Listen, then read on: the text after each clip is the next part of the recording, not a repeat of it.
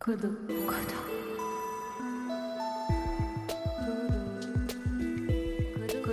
Kodo. Aujourd'hui, au micro de Kodo, on met à l'honneur Patrick de Georges. We usually want to know in order to control, to exploit, to use, to put to a use, to domesticate. Uh, but they want to, to, to learn and to find out and to learn from another being in order to preserve, to maintain, to care. So it's a, it's a, it's a whole inverse relationship to time and memory and to the meaning of knowledge. Patrick est philosophe et spécialiste des sciences et politiques de soutenabilité. Il dirige depuis septembre 2017 le curriculum Anthropocène de l'École normale supérieure de Lyon. Il est également membre de l'Institut des systèmes complexes, de l'Institut Michel Serres et de l'Institut national de recherche en informatique et en automatique. En 2013, il a cofondé le portail des humanités environnementales. De 2004 à 2017, au ministère chargé de l'environnement, il a contribué à la conception et à la mise en place des politiques publiques de conservation de la biodiversité et d'adaptation au changement climatique. Bonne écoute. So, hello. Uh, I'm happy and proud to be here. Thanks to your invitation. Um, I was challenged by the, subject, so I tried to put things together, and this taught me. And I don't know if it's going to be useful for you, but it was good for me to try and do that. And um, so, in order to connect with a, with a presentation that we just saw before, I will say that I will take a different point of view because of my background. My background is in uh, public policy for climate change adaptation, sustainability policies, um, wildlife conservation, and so on. And so, from this point of view, the, the issue of sustainability raises very similar uh, uh, question than the one that were, that were put forward. What do we need to conserve? What do we need to sustain, restore, and for whom? And in the face of uh, the Anthropocene, which we are going to discuss now, uh, the, the question is when we are facing radical uh, changes in human environments, when we are facing uh, extreme climate events, uh, when we are facing wars and conflicts which are triggered by these changes and radical changes in resource and the access to resources and disponibility of resources, um, then what should we accept to let go? What should we try to hold on? And if we want to hold on, for how long should we try to hold on to it? When to let go? And that's why I think the Anthropocene is, and the issue of sustainability, because the Anthropocene transforms also the question of sustainability. Maybe we'll be able to discuss this. Uh, I have time to do this in this presentation. But uh, there, the question is not only about cultural, I would say, monuments uh, of heritage, heritage from the past that we want to preserve for the future. They're about our institutions. Which institutions should we try to hold on? And this is a radical uh, uh, question linked to our organization because uh, architecture, building, organizations, they, they, they frame the, our collective uh, way of relating to, to resources, to the planet. So if we need to change our resi- regime of resources, management or understanding, then we need to change our institutions and we need cha- to change the form through which these institutions are materialized. Therefore, uh, the architecture, redesign the form of cities, how far should we hold on to that? And the question about uh, the Anthropocene is clearly a question about identity. Because when we, we, we are afraid of what is happening, and really we should be scared, but the thing is that we are holding on to the Holocene. But the Holocene is just the understanding suddenly emerging everywhere that, we, that our, our, I would say, our identity, our cultural identity, is totally, is radically dependent on its ecological conditions. If we lose these ecological conditions, if they radically change, then we lose our identity. This is why the Anthropocene is so much now understood as a question of, uh, in relation to mourning. Uh, In relation with uh, some people, like Clive Hamilton, for example, in a book which is uh, aptly named uh, Requiem for a Species, uh, say, is, is, is, using the Kubler-Ross uh, matrix to understand the way, I would say, uh, we, we, are- we, we relate to the meaning of the Anthropocene as a radical change and an issue of letting go. From you know, the, the Kubler-Ross matrix linked to mourning, that goes from denial to acceptance. And so we go through different phases, and these phases are linked to identity loss. And talking about identity is talking about rebuilding a culture and reconfiguring our memories. So this is what I will try to, to address here, but from a, a, a point of view which is uh, a bit different, but I feel quite connected to the issues that were raised in the preceding uh, presentation.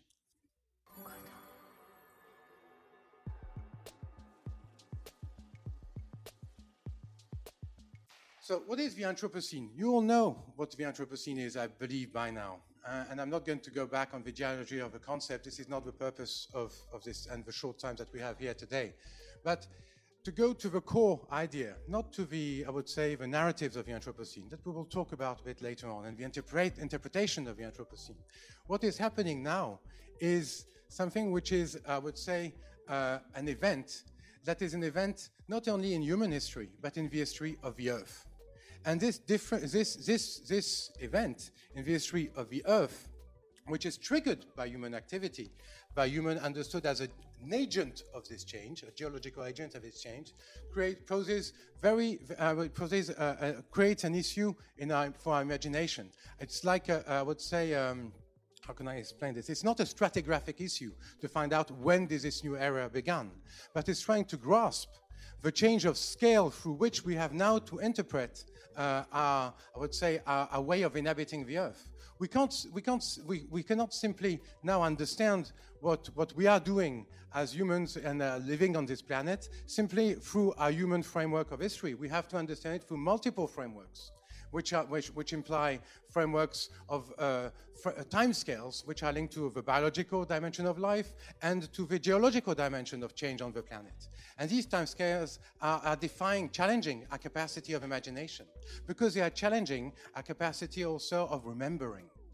And so we are, we are here now faced with, with a, a, an issue where we are somehow uh, in a situation of what, what uh, Darko Suvin, uh, which is a, a very good theoretician of, of, science fiction, calls some kind of cognitive estrangement. And, and how do we face this cognitive estrangement? How do we raise to the challenge that it is putting on forward to, to us? This is, this is something which, which, which I would like to, to explore. And when, when I, I quoted here Morton, because he, he insists on the paradoxical dimension of, this, uh, of this challenge of thinking in different, I would say, frameworks and scales and dimensions at the same time, simultaneously, that the Anthropocene imposes, like a saturation of meaning. Uh, he insists on, on this paradoxical dimension because we have to think beyond the anthropocentric uh, framework of, of, of, history. So how do we reconfigure our culture and our memories in order to, to, to better understand, to, to be able to, to find out what should we sustain? And uh, to redefine the meaning of our existence in relationship to the changes in the forms of life that are happening at the same time and find out how we should hold to these relationships rather than others. And this, this, is, this, is, this is the paradoxical situation where we are because we cannot think outside of our human point of view. This is paradoxical. But we can find maybe ways through memory, and this is what I'll try to suggest, to reconnect with the fabric and interconnectedness, interconnectedness of life. And this might help us, give us like a, a, a thread or a direction towards the answers to the question I have just raised. So the, the, Anthropocene, in the Anthropocene, this cognitive estrangement is like an oscillation between uh, what uh, I would say a feeling of déjà vu, things are not that different, all these things have already happened. If you, you, open the press, it's always the same debate. It's interesting. Each time we have a, a, um, a climate uh, extreme event, for we take the fires in Australia, you have this debate between people, who, between the understanding that this is an exception an exception state in the functioning uh, uh, of, I would say, the local ecosystems or regional ecosystems. And on the other side, you have the other debate saying like, yeah, but this has already happened in the 1970s, this happened before and so on. It's the same with tornadoes, it's the same with all extreme events. It's a déjà vu, but it's also a feeling of inquiétante étrangeté because we feel that this is beyond what has already happened. And when we work with data, we see that clearly, because of uh, frequency and uh, of, the, of these events, this is new. So we are, we are in fact here in a situation where we are oscillating between, between I would say, uh, feelings where we, we are thinking that the, the uh, where we are at the same time understanding and from what we already know what is going on, but also committed to suddenly uh, to, to confront the unknown. And how do we, with what resources of imagination or knowledge can we confront this, this unknown? This is the, the, the question I'm, I'm, I'm exploring now with you. Because one of the, of, the, of the things that is interesting with this oscillation is like we, we, are, we are now in a, in a different relationship to time. I will come back to that point before. But for example, a friend of mine, Yannick Monget, who is a prospectivist, uh, put this on his Facebook page.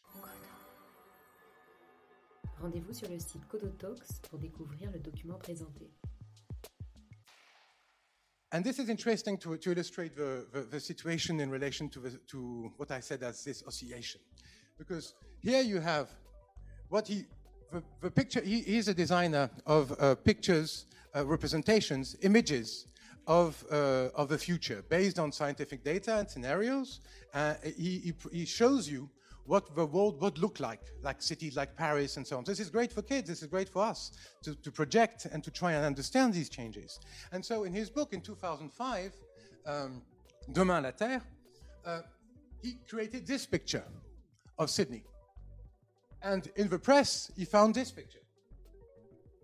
So we are in a situation where what he drew in 2005 was taken as a picture, but from a different angle, uh, this, this, just a few months ago, a few weeks ago. So this is, this is a, a, relation where it's not a question of prophecy. It's a question of the fact that suddenly we, we, we, are in, in a, I would say, um, um, a disruption of linear time. And this is something which, which we need to address for a better understanding of memory. It's the same with all the representations that we have today through scenario making. These, these are artists working on, on designers. You know these pictures, they are well known. These are pictures where, where, where cities are represented in relationship to the rise of sea level. And so these, uh, uh, these are pictures of today's situation uh, that are in fact like the forthcoming, for, I mean, like pictures taken of a future that will generalize in other situations and places. So we are confronted here with a clash, a collision, not only, as Chakrabarty would say, of, as I said before, of biological time, cultural time, and, and, and human historical time. We are also, we are here confronted with, with um, uh, a clash of, uh, of, of, the present, the past, and the future uh, in, our, in, our, in, our, in, in the network of our reality, in this now. In this now, we can already see how the future would be and, and, and, uh, and, this and these futures are future pasts somehow. Because what is happening with the Anthropocene, and you can, we can clearly understand because of the inertia, for example, if you take climate change, we know by the, because of the inertia of green, greenhouse gases in the atmosphere that we are committed to certain trajectories uh, of, of, change. Uh, and, and, and so by uh, these trajectories, because of the, these trajectories, for example, commit us to because we've been right, uh, uh, elevating the level of, fossil fuels uh, emissions and gases for the last, since the 1970s, and until now it, they keep going up. They never went down, though, independently of the Kyoto Protocol. So what we are living now as an impact is linked to what we put in the atmosphere in the 1980s. So what we are putting now in the atmosphere is, all, is committing us to, an, to a future which has already happened. So suddenly this understanding or that the future has already happened. It's taking uh, somehow the future out. The future is already there. So we, cannot think time linearly anymore. We can't think in this linearity of time, which is that of history. We have to think uh, through a different relation to time. And I believe that this different relation to time we can find through a, a, a different, uh, uh, uh I would say, a, a, reframing of the meaning of memory. And that is that artists tend to understand. This is, this is a, a, picture to try to illustrate what I'm talking about through the work of an artist. Because uh, uh, there was, a, there was in, the, in Istanbul this year, uh, last year, sorry, at the end of last year, there was a biennial, and the, the Istanbul Biennial was the seventh continent. It was, uh, I think, curated by Nicolas Bourriaud, and I was there and uh, could visit it. And, and, and this is some of the seventh continent was this emerging new reality of the Anthropocene uh, metaphorized by the plastic seven continent.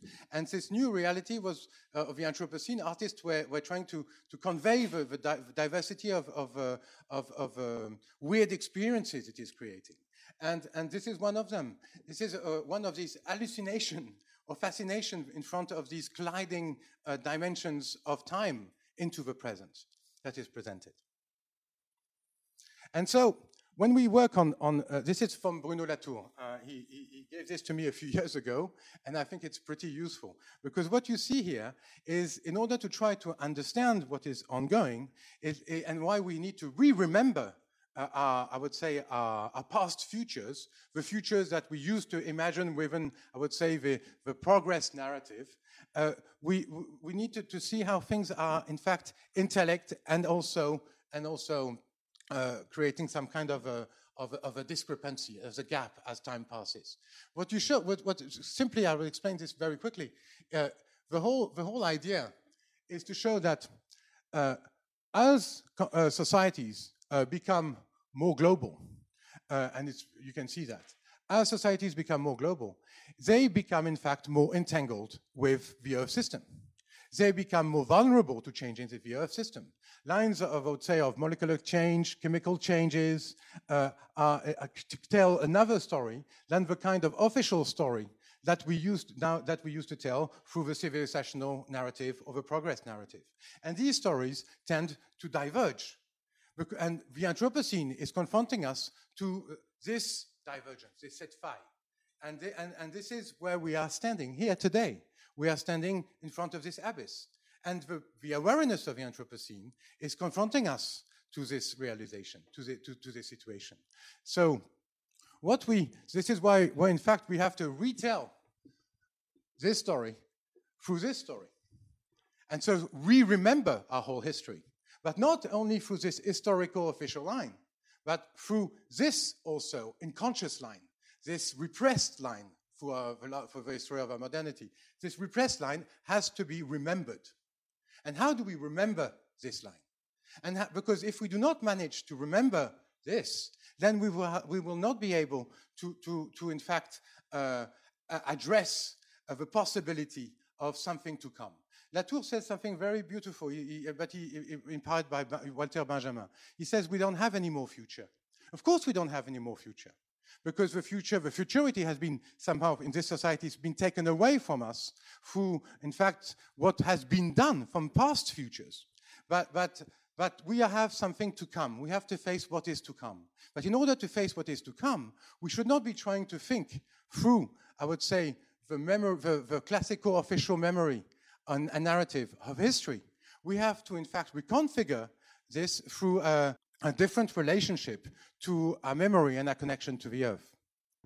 So, um, the collide, uh, uh, the, the, collapse, I would say, of, of these, the collisions, of the convergence of these different timelines, the geological, biological, and historical timelines, uh, is clearly what it means when we say that the Anthropocene is taking us off out of the Holocene. And this collapse is, is, is, is, uh, is, more, is really important to understand as the fact that what is coming back is not only, I would say, the, the, the, the unconscious history of civilization, it is also the past of the earth. What is what we are, and we are reading this, the meaning of this change through, I would say, the earth memory, ice cores, um, rock layers. This is the earth memory the inscription of the history of the earth in its own body. And so it is through this inhuman memory that we are reading the meaning of what is happening today. So it's the question is how do we reconnect? How is it that we can reconnect, reconnect sorry, to, to this uh, memory, which is a memory without anyone who was witnessing it, a memory beyond history? How do we manage to do this reconnection? You might think that this is a philosopher's question you might think that this is just a, like just for the pleasure of asking the question and so on. And, and, I, I, and I wouldn't do that. I wouldn't do that to you. The, the, the thing is, I think the question is very important to address because it's, it helps us to understand the difference between uh, memory and history. And I think this is, this is very important, strategically speaking, in order to answer the question of what you want to keep and what you want to restore, and who we are in relationship to what we depend on. So it's, uh, it's not simply, I would say, uh, a rhetorical or, uh, or, scholastical question. Uh, I, I, can illustrate this uh, briefly. So as you see, we are getting out of the Anthropocene and we're getting out of the field of, of, of history. And the Holocene is, uh, defines the, the, the, conditions of our reality today. But what, why is it that I'm saying that we need to understand this through memory and not history? Take the book, for example, of a very good book uh, from, uh, from Christophe Bonneuil and, um, and Jean-Baptiste Fressoz.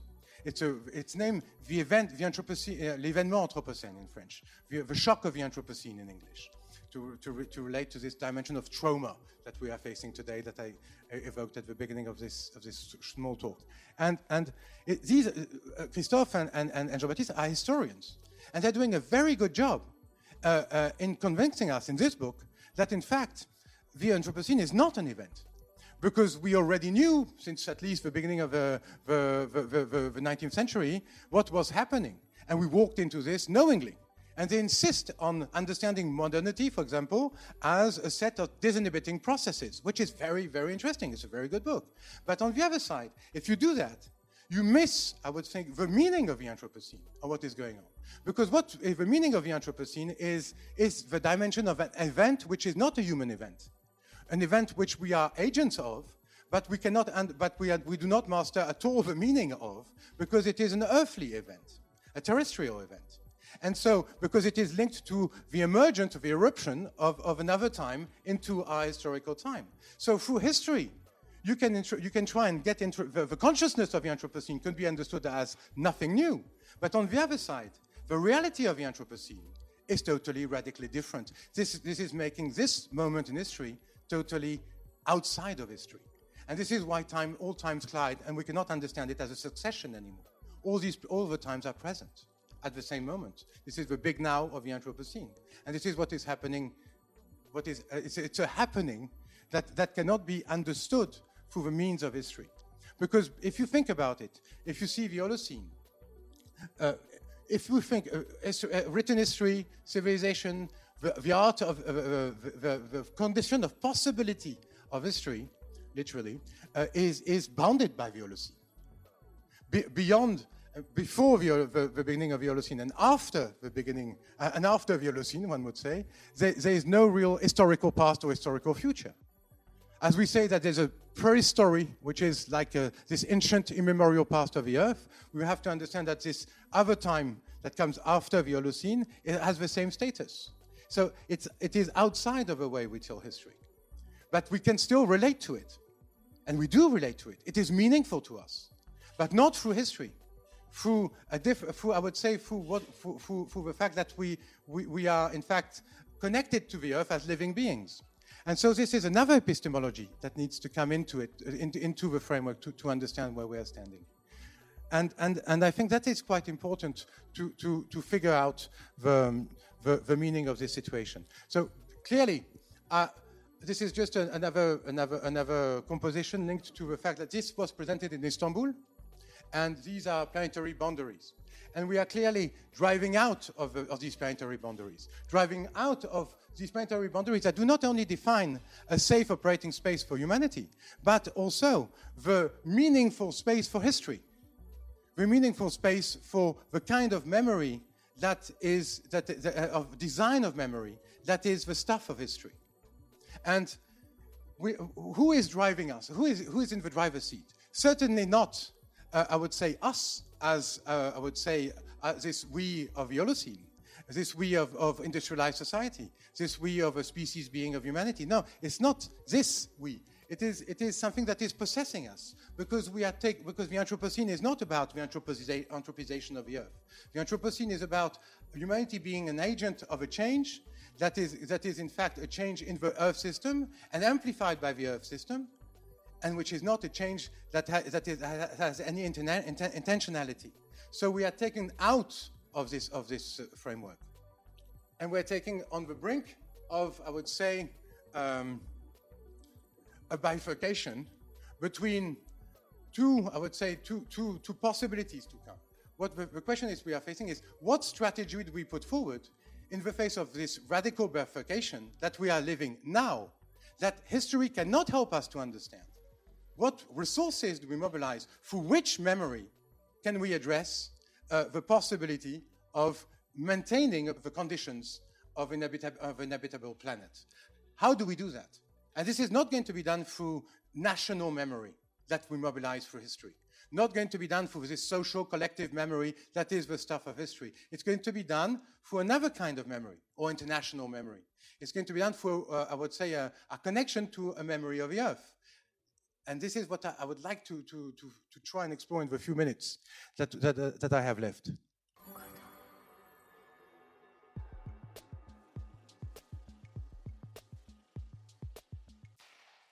Because you see, if you take the discourses of the Anthropocene, as they have been, as they exist today, there are many discourses that try to interpret, that propose interpretation of what is happening now. And these discourses come majorly from humanities and environmental humanities or whatever. And, and if you have a look at these discourses, what you can see is they are mapping, in fact, different relationship to memory, history, and the future and the past.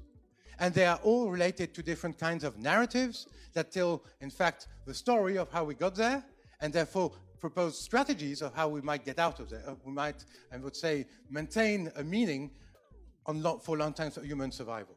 All these, all these discourses are, are, are in fact mapping uh, the past and the future into the present, in the, in the interpretation of the Anthropocene, of this present moment that we're living in.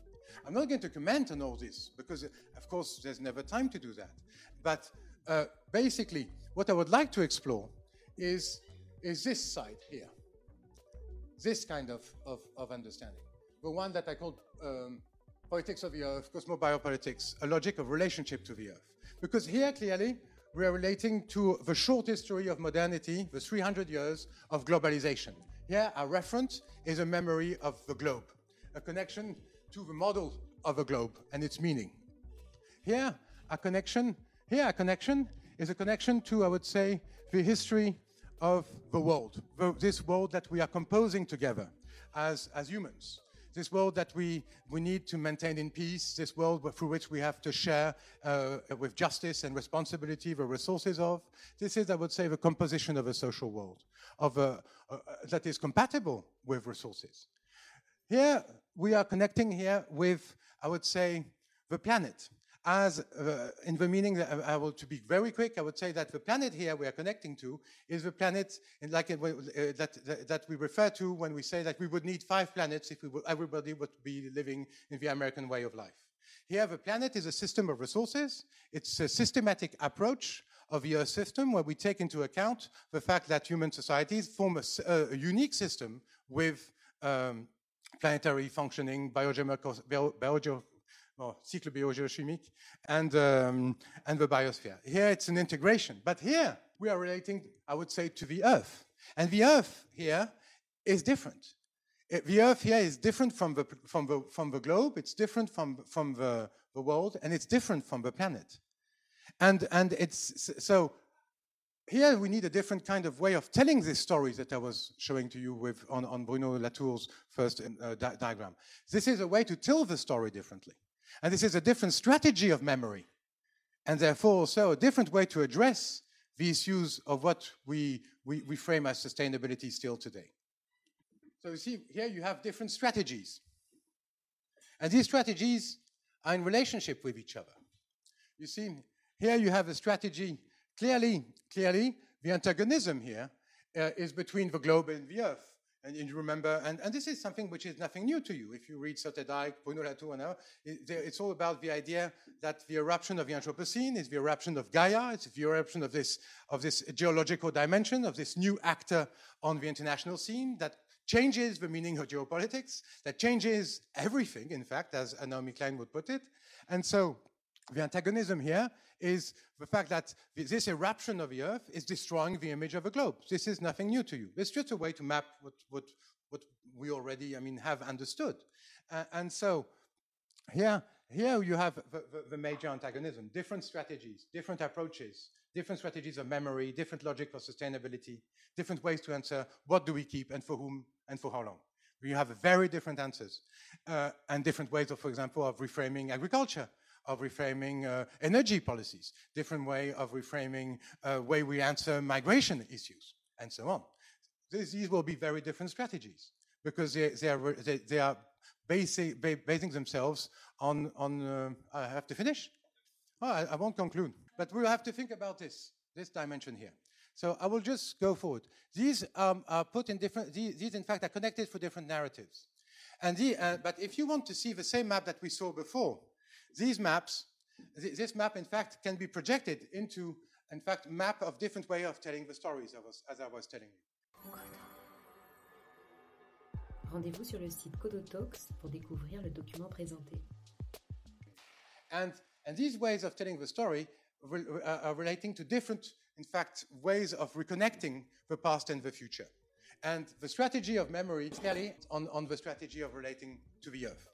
So these are illustrations of what the strategy of the Earth would mean. And what I was thinking is, like, this strategy is, this, is, this was in Istanbul.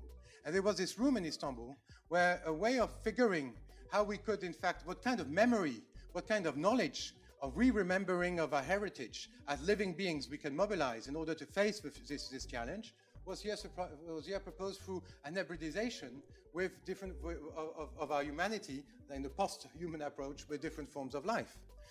And this is not only the work of artists. In the Drôme area, uh, two years ago in September, uh, we had we had Kogi mamas that came to, to, to, to the Drôme to help to work on a, on a, on a project of territorial inquiry, territorial diagnosis, with, with about 30 scientists that we coordinated with the three mama to try and understand the, uh, the, way they, they, see the Earth in, in, confrontation to the way we see the Earth. This is a representation made by an anthropologist and an artist of representation by the, the Kogi of, uh, of, the valleys that we were working on, and here a representation, uh, I mean, just a, a, drawing of it as we see it.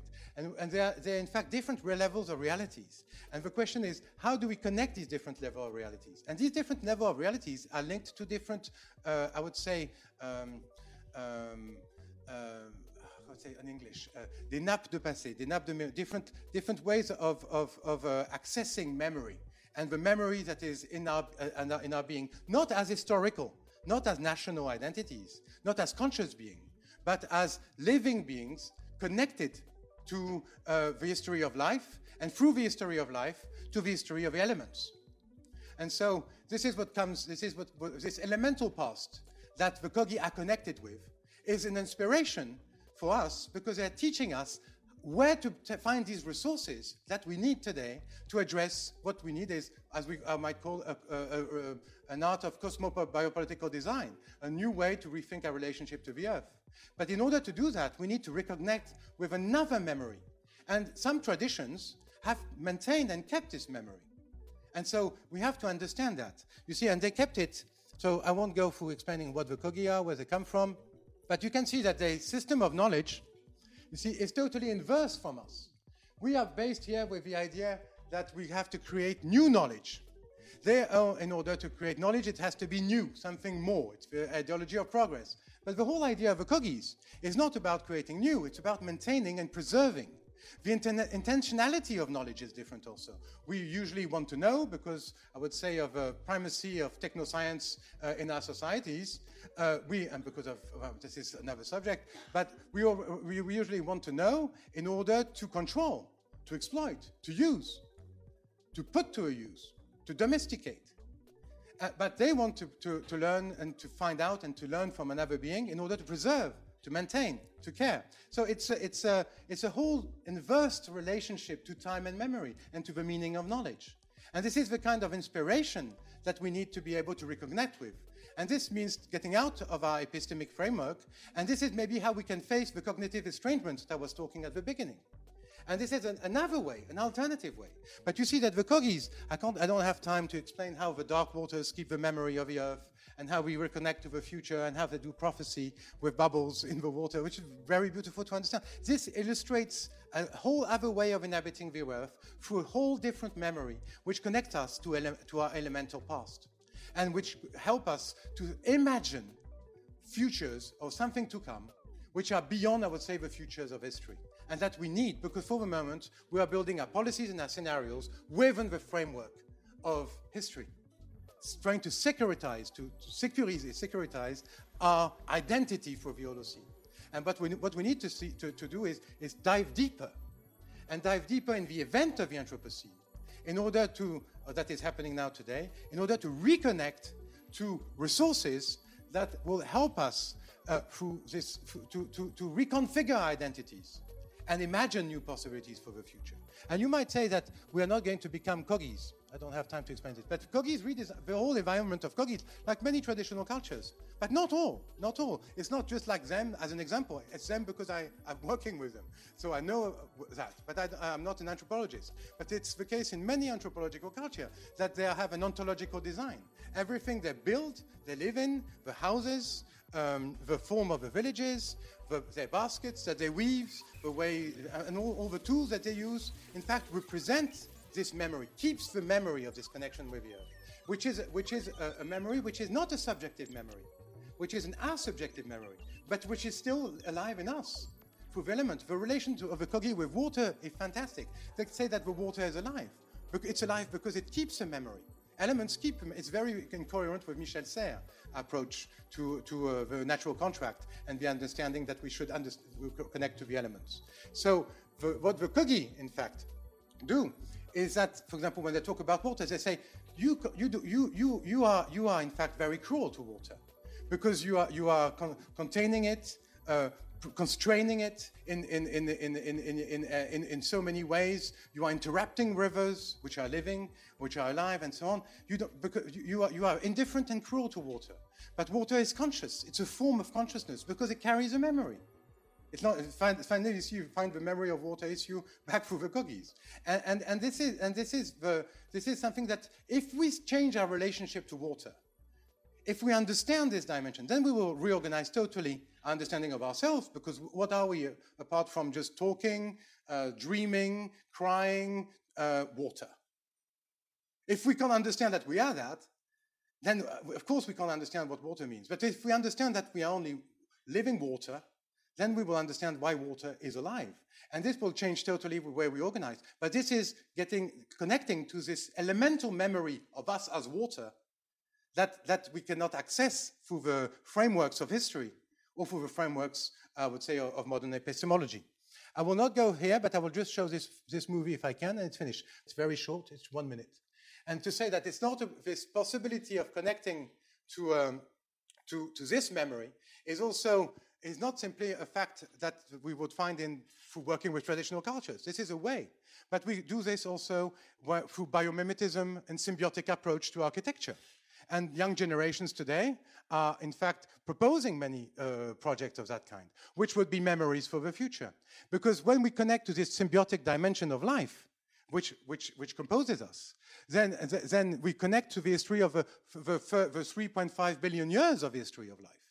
And, and through this, in fact, we are inspired by this history, by this memory, to reconfigure our, our, approaches. So there are many approaches that are proposed today in our societies without becoming or, or, try, or, or finding with Kogis. The Kogis are an inspiration, but we can find it there. I will just project this. I don't know where to push. Rendez-vous sur le site Codotalks pour découvrir le document présenté. Les océans absorbent le CO2 de l'atmosphère et s'acidifient au péril des milieux marins. Aux abords de l'île d'Ischia, l'activité volcanique sature l'eau en CO2. Son acidité serait celle que les océans atteindront dans 300 ans. Karst est un observatoire sous-marin posé sur une faille volcanique.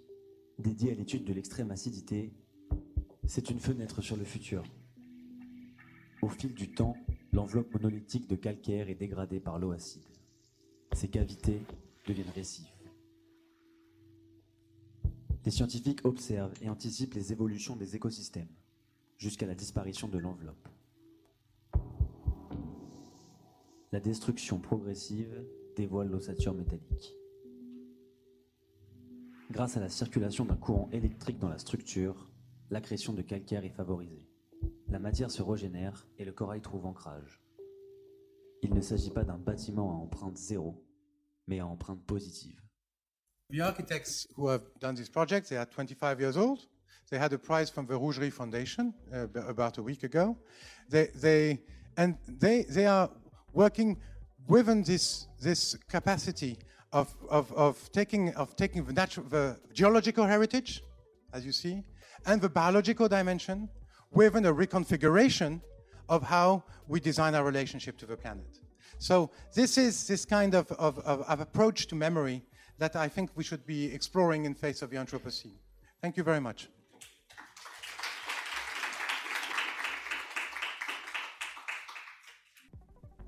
Merci d'avoir écouté cette conférence. Elle est extraite du cycle Towards Sharing Common Futures, impulsé par l'École des Arts Décoratifs de Paris. Pour aller plus loin, retrouvez des contenus relatifs à cet échange sur codotalks.fr on se retrouve aussi sur les réseaux sociaux à Talks pour retrouver nos intervenants et les prochains rendez-vous inédits. Merci à toutes les personnes qui ont participé de près ou de loin à la création de ce podcast. Vous êtes incroyables. Et surtout, n'oubliez pas de partager le savoir et reprenez connaissance.